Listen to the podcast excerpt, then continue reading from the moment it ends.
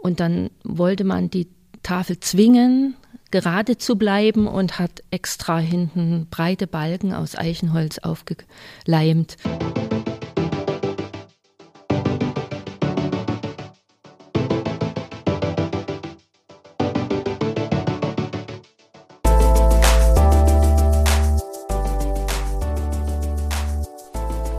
Hallo und herzlich willkommen im Restauratoren O-Ton, dem Podcast des Deutschen Restauratorenverbandes. Mein Name ist Gudrun von Schönebeck und für diese Folge habe ich mich mit Steffi Bothechtel in Dresden getroffen. Die Restauratorin arbeitet bei den staatlichen Kunstsammlungen Dresden an der Gemäldegalerie und dort hat sie die restauratorische Leitung des Correggio-Projektes übernommen. Zusammen mit den beiden freiberuflichen Diplom-Restauratorinnen aus Dresden, Algis Versig und Sabine Posselt, geht sie die schwierige Restaurierung der Madonna des heiligen Sebastian an.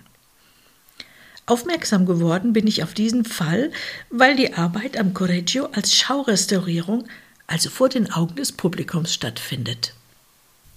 Heute treffe ich eine Restauratorin, der momentan bei der Arbeit sehr häufig zugeschaut wird. Und zwar von fremden Personen. Ich bin in Dresden und freue mich sehr, dass Steffi Bodechtel die Zeit gefunden hat, um über ein ganz besonderes Projekt zu sprechen, das sie im Moment mit ihren Kollegen und Kolleginnen bearbeitet. Erstmal herzlich willkommen in unserem Podcast, Frau Bodechtel. Ja, hallo. Sie haben Gemälderestaurierung in Dresden studiert und waren dann, so wie ich gelesen habe, lange als Referentin beim Landesamt für Denkmalpflege in Sachsen tätig und dort als Spezialistin für sächsische Retabelkunst der, des Spätmittelalters und der Renaissance. In dieser Zeit waren sie auch als Gemälderestauratorin für Museen und private Auftraggeber auch noch se selbstständig tätig genau. und sind nun seit 2017 bei den staatlichen Kunstsammlungen Dresden angestellt. Seit ungefähr drei, vier Monaten, seit Dezember letzten Jahres, seit Dezember 2022, gibt es eben für Sie und Ihre KollegInnen einen ganz besonderen Arbeitsplatz in der Gemäldegalerie Alter Meister. Ich habe mir das auch angeschaut. Das ist ein bisschen versteckt im ersten Moment hinter den Niederländern ganz am Ende, aber es ist auf dem, ähm, auf dem Plan ist es auch ausgewiesen, was ich sehr gut finde. Und zwar ist dort ein Raum im Raum aufgebaut, ein Raum, in den man hineinschauen kann und das ist das Schauatelier. Und dort wird die Madonna des heiligen Sebastian von Antonio da Correggio restauriert die hat er, die müssten mich da korrigieren, wenn ich irgendwas Falsches erzähle, um 1524 auf Pappelholz gemalt. Richtig, die ist sehr groß, ich glaube über 2,60 Meter mal über 1,60 Meter. Und was man auch schon, auch wenn man eben nur durchs Fenster schaut, ein bisschen aus der Entfernung, der Zustand sieht sehr schlecht aus. Also erstmal die Frage, wie kam es dazu, dass Sie sich entschlossen haben, den Correggio zu restaurieren und auch dort zu restaurieren? Mhm. Ja, also dieses Bild zu restaurieren, das ist schon eine sehr, sehr lange, ein sehr langer Wunsch. Ja, die letzte Restaurierung, die größere 1970, die wurde durchgeführt hauptsächlich, um den Bildträger zu stabilisieren und zu beruhigen. Die ganzen Schäden, die am Bild sind, die sind ursächlich, gehen die vom Bildträger aus. Der bewegt sich, die Bretter haben sich verformt und so weiter. Und diese ganzen äh, Schäden, die sind schon sehr, sehr lange und schon sehr, sehr alt am Bild. Ähm, also die ersten Quellen, die wir dazu lesen, sind schon von 1584, dass das Bild beschädigt ist. Ja. ja, wir haben da sehr, sehr viele und auch gute Quellen gefunden, die uns zeigen, dass immer wieder am Bild restauriert wurde, mhm. weil die Malschicht beschädigt war. Und Sie müssen sich vorstellen, das Bild ist aus fünf senkrecht gelagerten Brettern zusammengeleimt. Und diese Bretter haben sich verformt. Und genau an den Fugen dieser Bretter gab es dann Spannungen. Mhm. Und ganz besonders schwierig ist es bei dem Bild, weil diese Fugen schon bei der Herstellung der Tafel mit Leinwandstreifen überklebt wurden. Aber jetzt muss ich dazwischen fragen, weil mhm. Correggio war ja kein, also nicht irgendwer, sondern ein bekannter Maler und äh, das war auch nicht das Einzige. Es gibt ja noch, ich glaube, mhm. drei andere mhm. Bilder von mhm. ihm hier genau. im, in, äh, in Dresden. Und das hört sich ja wie so ein äh, Kunstfehler an, die, der in der Werkstatt schon angelegt war sozusagen. Nicht unbedingt. Also das, mhm. diese Fugen und auch Fehler im Holz mit Leinwand zu bekleben oder auch Werk zu benutzen, also das sind Leinenfasern mit Leim, das zu überkleben, äh, das ist eine eigentlich keine außergewöhnliche Geschichte. Das ist eine Vorsichtsmaßnahme, weil man weiß, dass die Fugen sich bewegen, äh, wenn es zu klimatischen Veränderungen kommt. Aber hier ist es so, dass sich die Bretter an sich konvex verwölbt haben. Und zwar jedes und einzelne? Jedes einzelne. Mhm. Und es wurde kein Kernholz verwendet, sondern jedes einzelne verwölbte sich, weil es ist ein Tangentialbrett und hat sich äh, dementsprechend entgegen der Jahrringe verwölbt. Und das hat Spannungen auf diese Leinwandstreifen gegeben. Und so breit wie die Leinwandstreifen sind, so äh, doll ist das Gemälde geschädigt an mhm, diesen, mhm. in diesen Bereichen. Und wir wissen eben, dass wirklich durch die Jahrhunderte hinweg, die Tafel wird jetzt 500 Jahre alt, mhm. dort Schäden aufgetreten sind und die immer wieder konserviert wurden. Es mussten Fehlstellen geschlossen werden, es mussten Risse geklebt werden in der Tafel und es kam eigentlich nie wirklich zur Ruhe. Und man hat also Ganz ursprünglich gab es Gradleisten auf der Rückseite, die sicherlich irgendwann ihre Funktion aufgegeben haben. Und dann wollte man die Tafel zwingen, gerade zu bleiben und hat extra hinten breite Balken aus Eichenholz aufgeleimt und sogar eine eiserne Schiene oben und Ach, unten ange, aufgenagelt. Und das mag das Holz Und das mag das Holz natürlich gar nicht, das wissen wir heute. Mhm. Ähm, damals in gutem guten Gewissen und der Tafel etwas Gutes zu tun, hat man das so gemacht. Ja, und dann in den 1968er Jahren wurde das dann wirklich äh, versucht anzugehen, indem man diese Holzbalken abgenommen hat und ein Parkettsystem hinten aufgebracht hat. Ah, ja. mhm. Hat die offenen Risse, hat sie ausgesetzt, hat die Bretter an sich in ihrer Form stehen gelassen, aber die offenen Fugen ausgesetzt und hat hinten ein Parkettsystem aufgebracht, was der Tafel jetzt erlaubt, in der horizontalen sich auszudehnen und zu schwinden, sich zu bewegen. Mhm, mh. Und das hat sich bis heute, also wir gucken heute auf die Tafel, vor der Restaurierung. 50 Jahre später. 50 Jahre mhm. später. Mhm. Äh, vor unserer Restaurierung haben wir geschaut, was sind jetzt die Ursachen, was, was, ähm, was braucht die Tafel. Mhm. Ausschlaggebend eigentlich von der die äh, jetzige Restaurierung zu beginnen, das ist der optische Eindruck, der sehr, sehr gelitten hat. Ja, Aber ja. ganz klar, wir müssen erstmal sehen, dass der Bildträger in Ordnung ist. Mhm. Sonst lohnt sich das mhm. auf der Vorderseite nicht anzugehen, wenn dort noch, dort noch Bewegungen sind. Und mhm. wir haben uns diese 1970er Jahre Restaurierung sehr gut angesehen, haben die Malschicht untersucht und mussten feststellen, dass diese Lösung gar nicht die schlechteste war, dass die äh, Malschicht zur Ruhe gekommen ist, mhm. dass seit den 70er Jahren keine jetzt großartigen Risse wieder entstanden, also eigentlich in der Tafel keine Risse, mal ein ganz feiner Riss in der Malschicht, aber eigentlich ist die Tafel sehr schön zur Ruhe gekommen.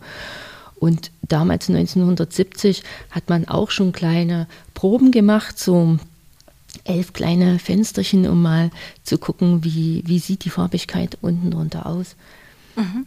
Aber hat sich dann entschlossen, die Restaurierung der Vorderseite nicht anzugehen, weil so. man aufgrund von auch einer äh, Röntgenaufnahme, die gemacht wurde, das Ausmaß der Schäden gesehen hat und mhm. gedacht hat, das leisten wir jetzt nicht, das können wir jetzt nicht leisten. Wir machen diese Fenster wieder zu, lassen die Tafel jetzt erstmal mhm.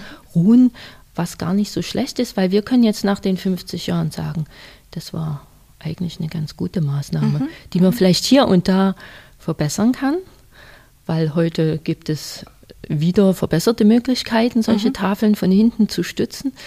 Aber soweit sind wir im Moment noch nicht. Wir diskutieren das noch, was die Tafel jetzt noch ganz genau auf der Rückseite braucht. Vorher müssen wir aber wissen, wie sieht es an, auch von der Vorderseite aus? Wie sind die Bretter? Ähm, wie haben die sich gegeneinander verschoben und so weiter? Wie sieht es unter diesen Kittungen aus? Mir ist eben auch so eingefallen, dass wir das Bild noch gar nicht benannt haben. Hm. Äh, Ich würde es doch gerne noch mal so ein bisschen beschreiben. Vielleicht können Hm. Sie das auch machen. Also was ich so gesehen habe, ich finde das ganz, ganz, ganz wunderbares Bild auch von der Dynamik und es ist doch wirklich ein sehr, sehr schönes Bild von Correggio. Ja, vielleicht können Sie es kurz beschreiben, damit man es sich auch ein bisschen vorstellen kann.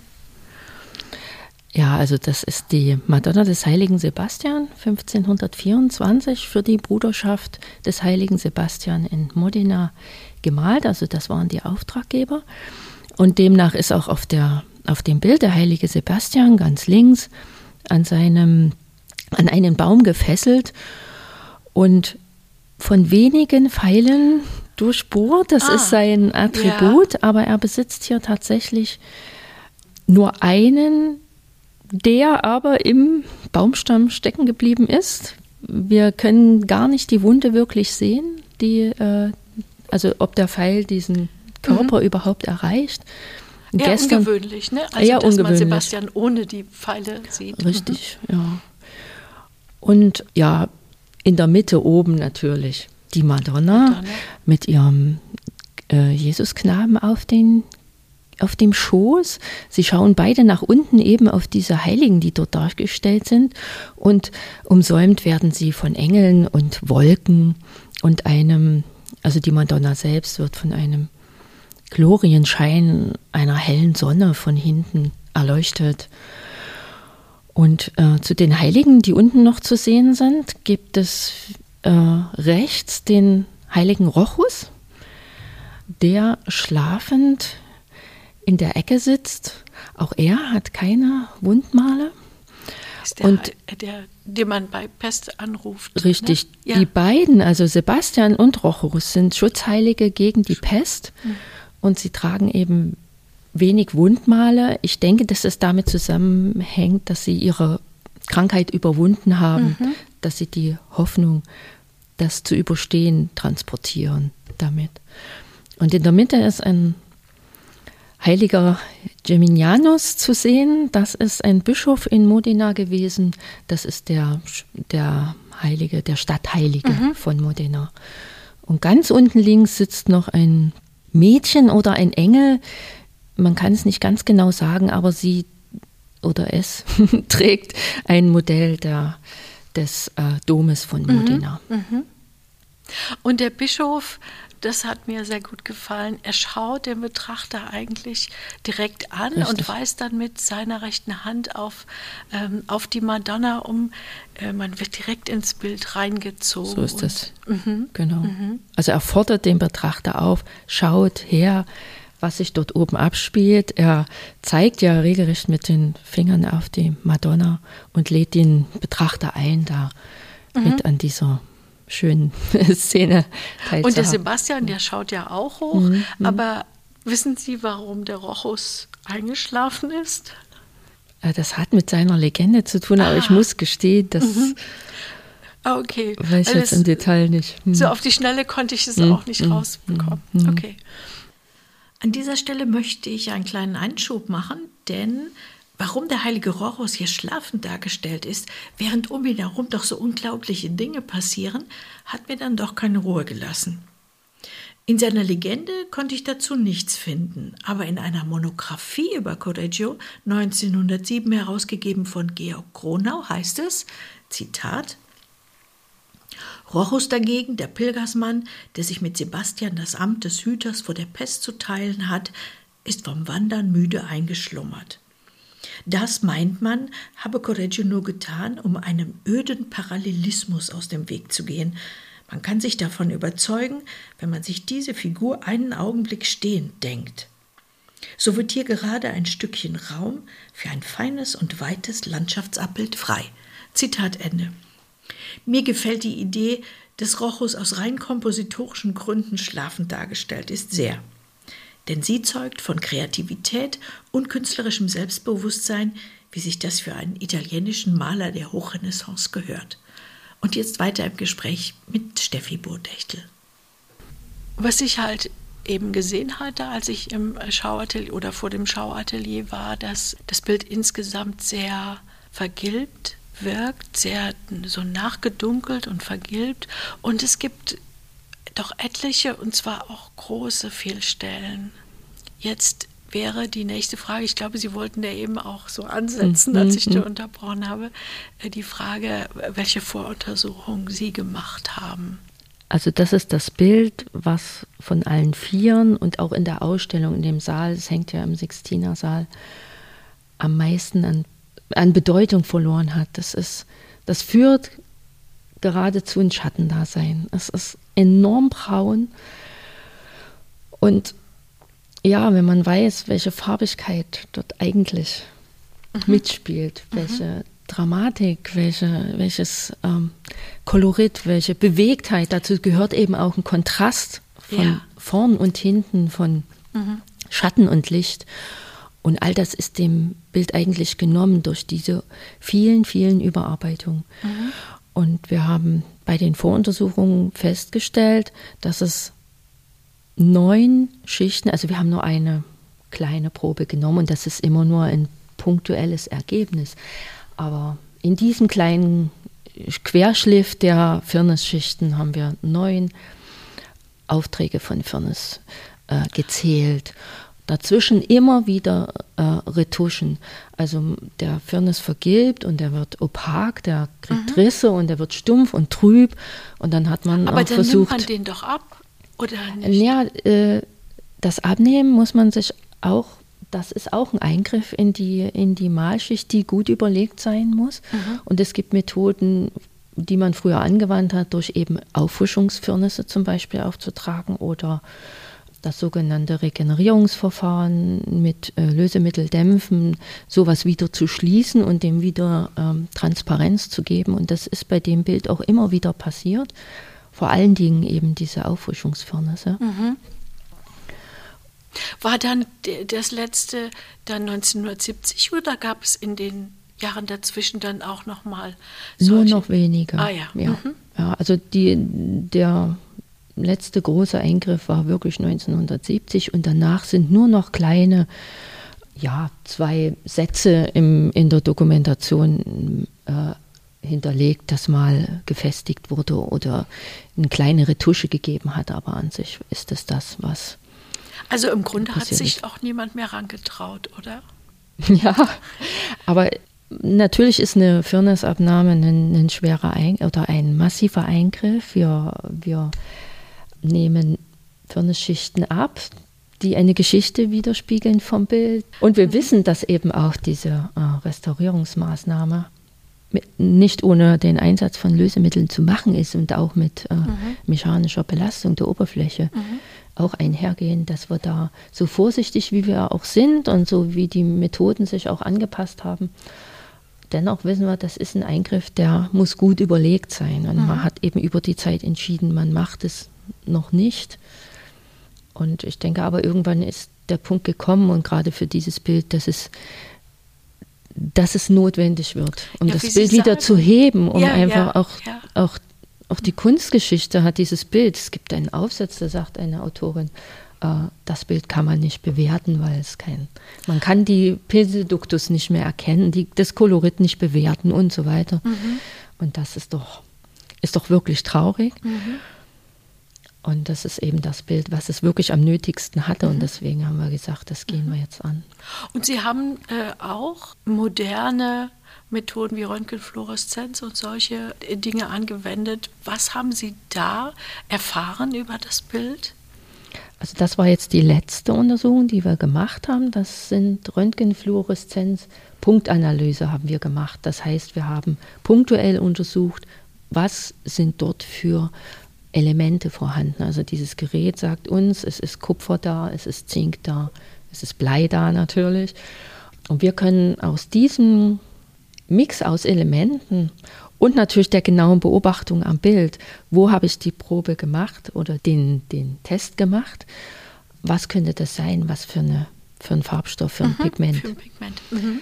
Pigment vor allem. Ne? Farbstoffe mhm. sind in dieser Methode schlechter zu bewerten oder äh, äh, zu detektieren, weil es meist organische Verbindungen sind, die man nicht sehen kann. Aber die schweren Elemente wie Kupfer im Blau mhm. sagt uns, das wird Azurit sein und so weiter. Oder Blei und Zinn zusammen am gelben Gewand mhm. Mhm. wird äh, Bleizinngelb sein und so weiter. So tasten wir uns voran, um eben auch die äh, Maltechnik Mhm. Was hat er für eine Palette angewendet, mhm. der Correggio, und da dem und Ganzen da, näher zu kommen. Mm, und da können Sie schon auch sehen, welche Farbe er verwendet hat. Oder weil ja so viele Schichten darüber liegen, ist das dann auch manchmal schwierig zu beurteilen? Mhm. Wir können mit dieser Methode, das ist additiv natürlich, ne, mhm. ne, auf diesem Punkt, wo wir ähm, detektieren, bekommen wir die Elemente durch die Schichten hinweg. Und das ist jetzt unser restauratorisches Auge, was genau sagen muss, dort möchte ich die Messung machen. Ich kann das anwenden, um eventuell zu erfahren, sind dort Übermalungen, wo uns dann Elemente begegnen, die damals eben nicht passten. Ja, zum Beispiel. Mhm, mh. Oder ich sage, nein, hier weiß ich, hier ist keine Übermalung, hier ist das Original. Dann detektiere ich das und dann weiß ich, es hat Correggio äh, gemacht. Und wir haben diese Untersuchung jetzt erst gemacht, weil wir die schon einige Schichten von oben abgenommen haben. Also wir haben uns schon dem Original sehr genähert, ah. sodass wir ja eben auch sagen können, das ist jetzt wirklich die Malschicht, die Correggio aufgebracht hat. Mhm. Das Restaurierungskonzept, das Sie jetzt mhm. haben, wie schwierig war waren da vielleicht auch manche Entscheidungen oder musste das, hat das lange gebraucht, um zu diesem Punkt zu kommen, dass man sagt, jetzt wissen wir, was wir machen wollen, was wir können und auch mit welchem Ergebnis wir zu rechnen haben oder rechnen dürfen. Mhm. Ich glaube, das Allerschwierigste erstmal war überhaupt Ja zu sagen, wir machen diese Restaurierung. Ah, ja. mhm. Ähm, dann haben wir die Untersuchungsmethoden, die strahlendiagnostischen Untersuchungsmethoden angewendet, Röntgen, UV, Infrarot. Lange beobachtet, lange geschaut, ganz viel ge geguckt erst am Anfang. Mhm. Ähm, und wie kriegt man diese ganzen Untersuchungsergebnisse zusammen und mit welchen Schäden haben wir es wirklich zu tun? Und optisch wirklich am, am traurigsten war dieser Gelb, den das Bild hat. Also wir wollten es wieder, die Farbigkeit wieder zurückholen. Das war so eigentlich der Wunsch der Kuratoren auch, mhm. nicht unbedingt der Restauratoren. Und wir ähm, schauen dann, was kommt dann auf uns zu, wenn wir den Firnis wirklich abnehmen. Mhm. Dann schauen wir uns die Röntgenbilder an und sehen, das sind enorme äh, Fehlstellen zu erwarten, gerade mhm. eben in den Fugen. Aber es sind eben auch sehr, sehr viele und große Bereiche ähm, sehr, sehr gut erhalten, nämlich in diesen Mittelbereichen der Bretter. Die Hauptschädigungen an diesem Bild sind wirklich die Fugen. Mhm. Und Gott sei Dank gehen auch diese Fugen nicht durch ganz bildwichtige Teile. Also ja. die Gesichter sind erhalten. Das macht ein bisschen und, Glück, oder? Ja, mhm. und ich jetzt, wenn ich mit dem Bild, wenn ich an dem Bild arbeite, dann denke ich auch schon voraus, was, was ist zu retuschieren, wie kann ich es retuschieren, wie ist das. Ähm, und ich habe den Eindruck, wir beherrschen das. Ja. äh, wir können das gut machen. Ich bin sicher, es wird, ein, wird eine ganz tolle, äh, ein ganz tolles Ergebnis geben. Mhm. Aber wir müssen auch akzeptieren, dass durch diese verwählten Bretter und eben durch diesen durch diese Leinwandstreifen, die auf den Fugen sind, dass dadurch Schäden entstanden sind, die sind nicht reversibel. Also wir müssen mhm. damit rechnen, dass diese Fugen sichtbar bleiben, dass auch dieses Waschbrettartige. Das wird man immer noch das sehen. Das wird man ja. immer noch sehen. Mhm. Da kann man einiges mit Beleuchtung machen. Dann kann man, wenn man es von oben beleuchtet, sieht man es nicht mehr und so weiter. Ein paar Tricks anwenden das beim Hängen auch so zu hängen, dass man das gut zur mhm. Geltung wieder bringt. Mhm. Aber ich denke, mhm. wir haben das schon. In welcher Phase sind Sie jetzt? Also wir haben ganz vorsichtig, wollen wir uns dieser Oberfläche, der originalen Oberfläche nähern. Mhm. Und wir haben angefangen, den Firnis, wie gesagt, das dicke Firnispaket von etwa neun Schichten äh, zu dünnen. Wir haben zunächst erstmal die oberen drei Firnisschichten abgenommen, die eine andere das Löslichkeit Macht man dann einzeln? Nee, drei mit einmal. Mit einmal, okay. Genau. Die hatten eine ähnliche Löslichkeit und das war eine, ein guter, also man kommt ja um praktische Proben nicht umhin mhm, und mhm. entscheidet dann und sagt dann, das ist jetzt gut, wir, wir haben sehr viel Gilb schon einmal abgenommen mhm. mit der, können dann wieder sehr viel mehr sehen.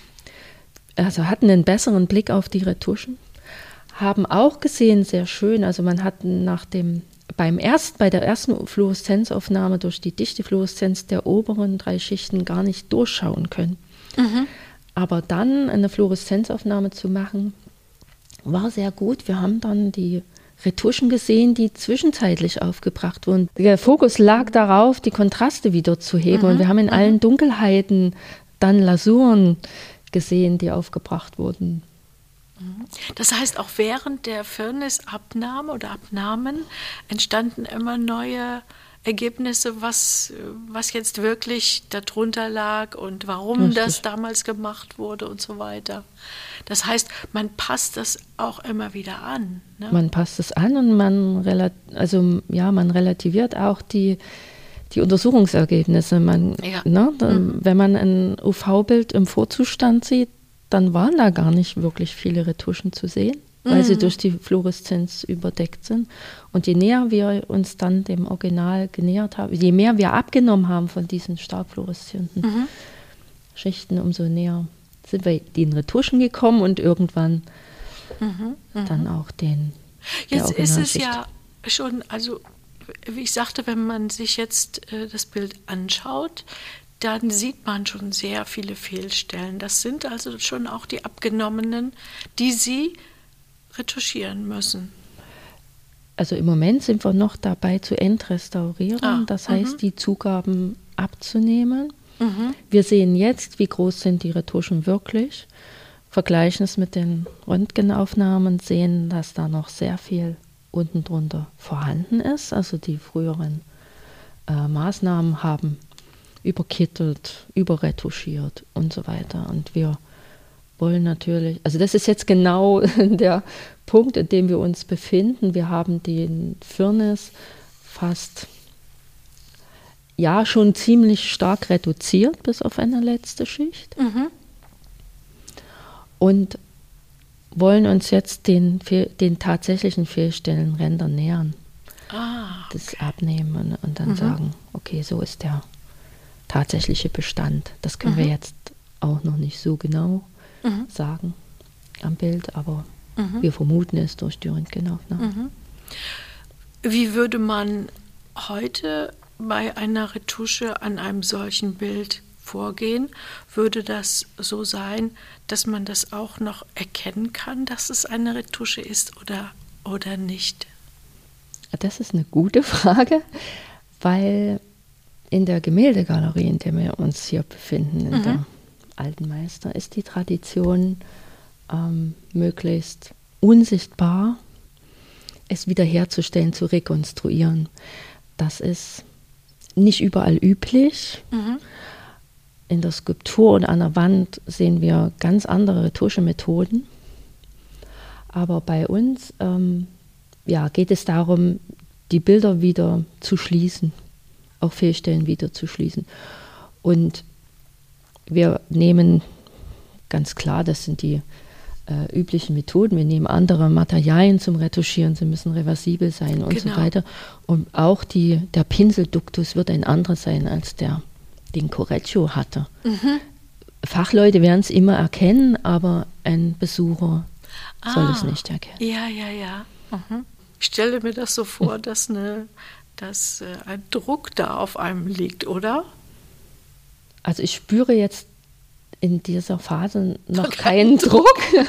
Und ich habe auch, nein, ähm, ich denke, wir sind auch drei wirklich erfahrene Restauratorinnen, mhm. die solche mhm. Zustände schon gesehen haben, ja. schon bewältigt haben. Ja. Sonst hätte man sicherlich noch mehr Herzklopfen. Ja. Aber wir gehen damit bedacht ran und wir schließen mhm. das Bild langsam und das wird das Bild wird uns die, die Lösungen zeigen. Ja, ich. ja. Ja, das finde ich sehr mhm. schön, diesen, also dass man mit dem Bild zusammen mhm. das äh, herausfindet, was gemacht werden muss und kann. Ja. Ähm, stimmt es denn, dass das Bild so fragil ist, auch dass sie im Grunde weiß nicht, ob man das sagen kann, aber die Schaurestaurierung auch aus der Not eine Tugend gemacht haben, weil es sonst nirgendwo mhm. anders mhm. hingebracht hätte mhm. mhm. werden können. Werden können, genau. Ja. Ja. Also mhm. das ist eigentlich der Ansatz gewesen, diese Tafel zu bewegen, wäre, würde, ja, würde immer mechanische Belastung bedeuten, die man die man dem Bild nicht zumuten wollte. Mhm. Das war immer an seinem Ort und dort äh, ah, blieb ja. es und selbst eine Umhängung war immer sehr, sehr äh, mit Bedacht zu machen und lange zu überlegen, machen wir es wirklich. Und das war so der Ansatz, wir können es ja gar nicht durch mhm. den Fahrstuhl und auf diesem Pflaster hier durch ja, das, ja, ja. Äh, mit dem LKW in ein anderes Haus bringen. Also wir haben unsere Restaurierungswerkstatt ja hier im Albertinum. Und das wäre eine Strapaze fürs Bild gewesen, die wir dem Bild nicht zumuten wollten mhm. in erster Linie. Mhm. mhm. Und so ist die Idee entstanden, sogar, dass wir auf der Etage bleiben, dass wir jetzt nicht dem Bild zumuten, jetzt noch das Bild eine Treppe runter zu tragen ja. oder so, sondern dass wir auf der Etage bleiben, dass wir uns einen Raum suchen, der ja, ruhiger ist, obwohl mhm. dort geht schon, gehen schon auch die ähm, Besucher durch. Aber es, mhm. ist ein, es ist ein Raum, der mit Fenstern einsehbar ist, aber es ist keine vollständige Glasscheibe. Mhm. mhm. Also mhm. und wir haben uns auch am Anfang Rollos gewünscht, dass wir sagen, ja. wenn es jetzt mal wirklich ganz tolle Konzentration die mal wirklich wichtig ist und wir uns wirklich gestört fühlen, weil es ist ja für uns auch das erste Mal, dass wir das so machen. Dann möchten wir die Möglichkeit haben, doch mal ein Rollo runterzuziehen. Aber tatsächlich, wir haben es jetzt noch nicht sehr oft benutzt. Ach, es gibt Rollos, aber die verwenden Sie ja, fast man, nie. Ja, Gut. also mhm. es ist auch gewünscht, die Leute sollen ja zuschauen, ja, die ja. sollen ja auch was sehen. Und wir würden die nur runterziehen, wenn wenn wir jetzt sagen, jetzt brauchen wir wirklich mal Ruhe und mhm, jetzt stört mhm, es, mhm, was da mhm. draußen passiert. Wobei ich glaube, oben ist ja offen. Mhm. Ne? Also Sie können, ich glaube, draußen kann man nicht so gut hören, was gesprochen wird jetzt in, aber Sie hören die allgemeinen Geräusche in der, in der Galerie ja, und so. Ja, mhm, ja. Ähm, wer hat das denn gebaut? Wurde das vom Haus gemacht oder gibt es da Spezialfirmen für sowas? Also die Idee ist an, am Haus entwickelt mhm, worden und mhm. dann wurden Firmen beauftragt, die ah, ja. das äh, für mhm. uns gebaut haben. Mhm, ja. Mhm. Und ähm, ja, wie fühlt man sich, wenn man da reingeht? Solange ist es ja so, doch noch ein bisschen frisch, oder? Also, dass man da zu seinem Arbeitsplatz geht und merkt man, da stehen die Menschen hinter einem und schauen einem, was, was könnte die da jetzt machen? Ja, aber sobald man den Raum betritt, schaltet man das eigentlich ab. Also ja. wir haben unser eigenes Licht, was hell ist. Die Fenster sind für uns von innen eher dunkel. Ah. Die Besucher sind auch sehr leise. Also ich muss sagen, sie sind sehr ja, zurückgenommen. Mhm. Es klopft auch keiner, wie man vielleicht am Anfang befürchtet ja. hat, dass ja. da äh, Leute den Kontakt suchen. Ähm, das passiert eigentlich nicht. Es ist alles mhm. sehr ruhig und sehr verhalten. Mhm. Und man kann sich konzentrieren und wenn wir uns konzentrieren, schalten wir das, die Umgebung mhm. eigentlich auch aus und das gelingt. Mhm. Mhm. Mhm. Mhm. Und es gibt auch keine Interaktion, also vielleicht an manchen Tagen oder zu manchen Themen oder so. Also dass man auch wirklich als Besucher ähm, erfahren kann, was wird denn da jetzt tatsächlich gemacht. Man sieht ja im Moment das Bild und dann Computer und hm, verschiedene mhm. Apparate und eine Leiter und mhm. ansonsten weiß man im Grunde ja doch nicht sehr viel. Also wir haben einen Kollegen, der filmt unsere Arbeit Ah, und mhm. wir haben einen Monitor außerhalb des äh, Schauateliers stehen und dort wird dann ein kleiner Film gezeigt und auch mit ja, stimmt, ja, habe ich gesehen, ja. Mhm. Etwas Beschriftung wird mhm. gesagt, was wir gerade tun. Mhm. Und die Bilder sprechen dann eigentlich für sich. Mhm, mh. Und das ist, das versuchen wir so zu machen, dass das relativ, ja, dass die Bilder zeigen auch das, was wir wirklich gerade tun. Das wird natürlich immer mit einem gewissen Abstand sein. Also jetzt beginnen wir gerade eine neue Phase. Wir fangen jetzt an, halt auch Übermalungen abzunehmen. Mhm. Aber das wird jetzt wieder gefilmt und dann wird das dort eingestellt. ah ja, also das ändert sich dann auch je nach sich, ja. Stand der Restaurierung.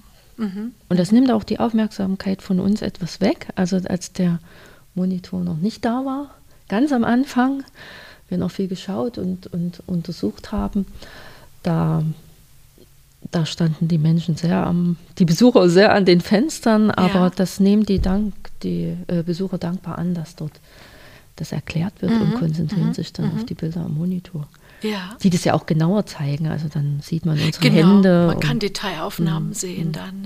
Mh. Äh. Und äh, Sie sagten, Sie haben jetzt eine neue Phase begonnen. Wie ist so der, der Zeitplan? Ich glaube, es geht bis Ende vier, 2024, oder?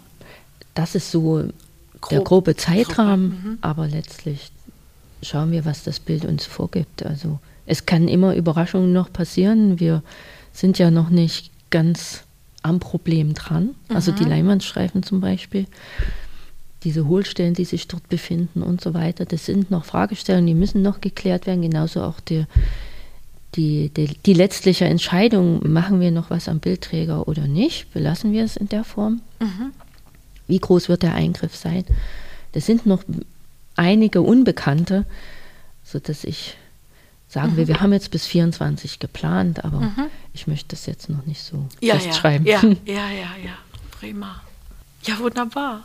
Mhm. Ich bin super gespannt, wie das in, ich sag mal vorsichtig, ein paar Jahren aussehen wird und würde mir das unbedingt nochmal anschauen. Und wenn es ja dann immer dort bleibt in der Gemäldegalerie, dann kann man es ja auch eigentlich immer sehen. Also mhm. äh, Deswegen freue ich mich schon drauf, nochmal herzukommen und bedanke mich sehr, sehr für das schöne Gespräch über den Correggio. Vielen Dank. Bitte sehr, sehr gerne.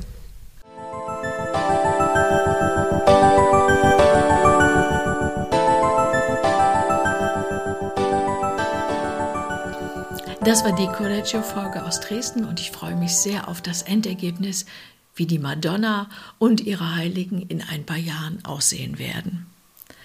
Schaut auf jeden Fall in unserem Restauratorenblog vorbei, denn dort habe ich ein paar Bilder eingestellt, damit man das Gehörte auch optisch nachvollziehen kann. Ich sage Tschüss, bis zum nächsten Mal im Restauratoren-O-Ton.